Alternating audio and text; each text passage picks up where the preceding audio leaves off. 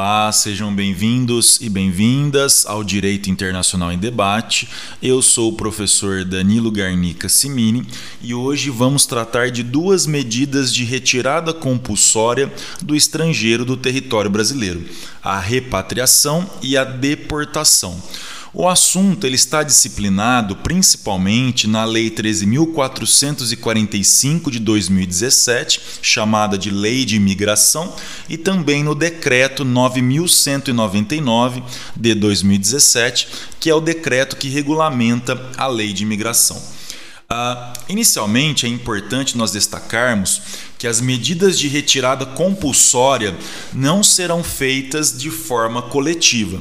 Então, entende-se por repatriação, deportação ou expulsão coletiva aquela que não individualiza a situação migratória irregular de cada migrante. Uma outra questão importante, ainda nessa parte das exposições gerais, é que não se procederá à repatriação, à deportação e à expulsão de nenhum indivíduo quando subsistirem razões para acreditar que a medida poderá colocar em risco sua vida, sua integridade pessoal ou sua liberdade seja ameaçada por motivo de etnia, religião, nacionalidade, pertinência a grupo social ou opinião política. Ainda a legislação brasileira estabelece que o beneficiário de proteção ao apátrida, refúgio ou asilo político não será repatriado, deportado ou expulso quando houver processo de reconhecimento de sua condição pendente no país. E na hipótese de deportação de apátrida, a medida de retirada compulsória somente poderá ser aplicada após autorização do Ministério da Justiça e Segurança Pública. Em relação ao procedimento de deportação, ele dependerá de autorização prévia do Poder Judiciário no caso de migrante em cumprimento de pena ou que responda criminalmente em liberdade.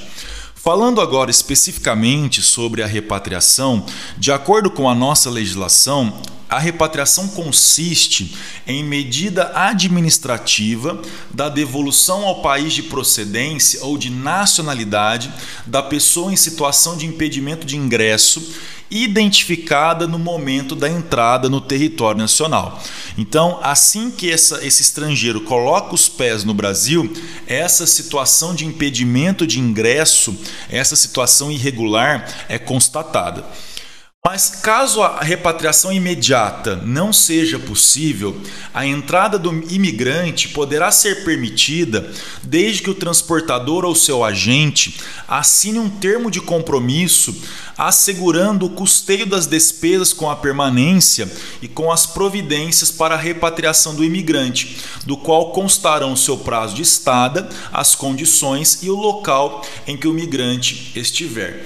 Uh, então percebam que, se não for possível devolver essa pessoa, esse imigrante, ao seu país de procedência ou de nacionalidade, ele pode até ficar aqui no Brasil desde que é, o seu agente, né, ou melhor, o transportador, ou a, o seu agente, o agente responsável do transportador, assine esse termo de compromisso.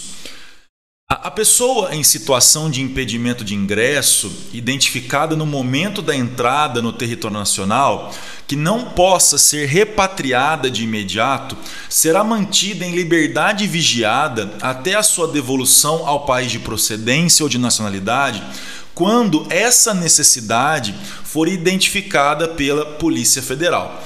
Então, a, a questão da, da da repatriação é muito importante porque também deve ser observado aí, ah, nesse caso, quando não for possível uma repatriação imediata, a assistência por parte da Defensoria Pública da União.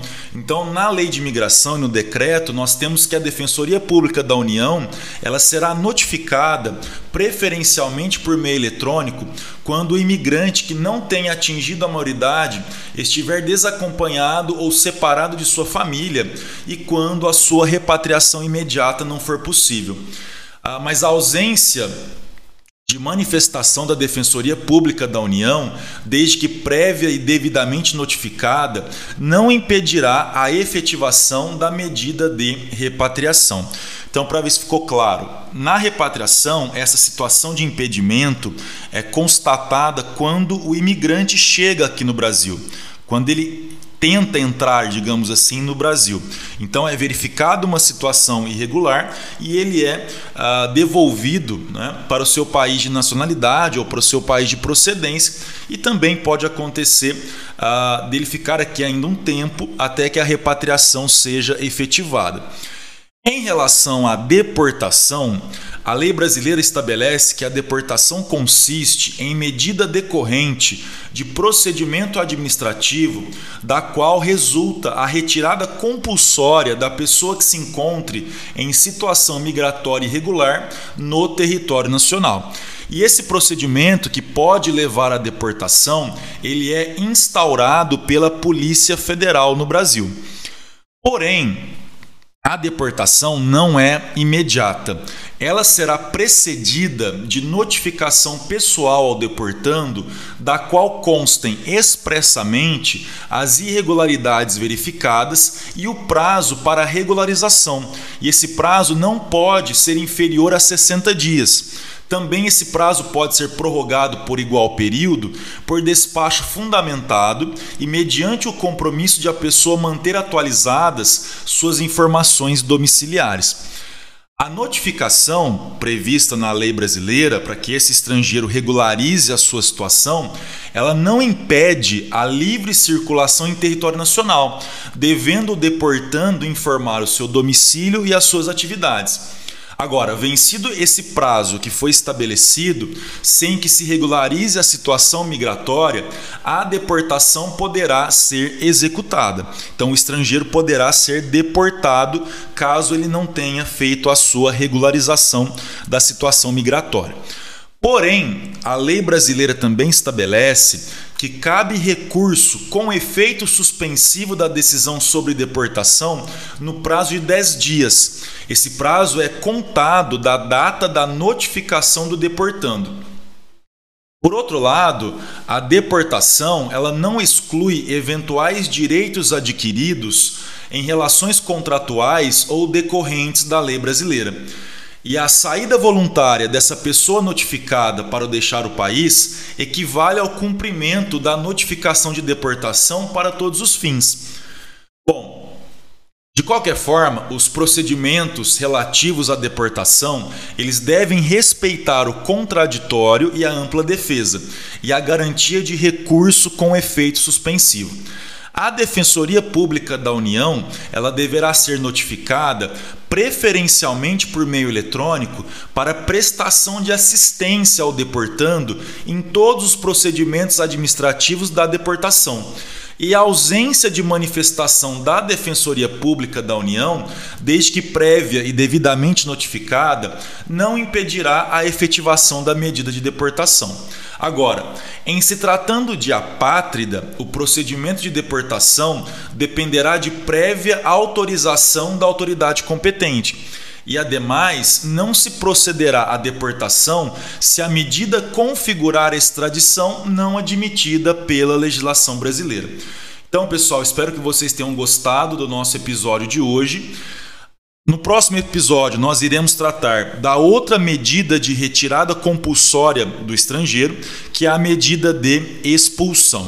Lembrando que nós, do podcast Direito Internacional em Debate, nós temos uma página no Facebook, uma página no Instagram, arroba Internacional em Debate, temos um e-mail que é internacionalemdebate.gmail.com e os nossos episódios e entrevistas estão disponíveis no Spotify e também no nosso canal do YouTube. Basta digitar Direito Internacional em Debate. Então espero que vocês tenham gostado. Até a próxima. Um forte abraço.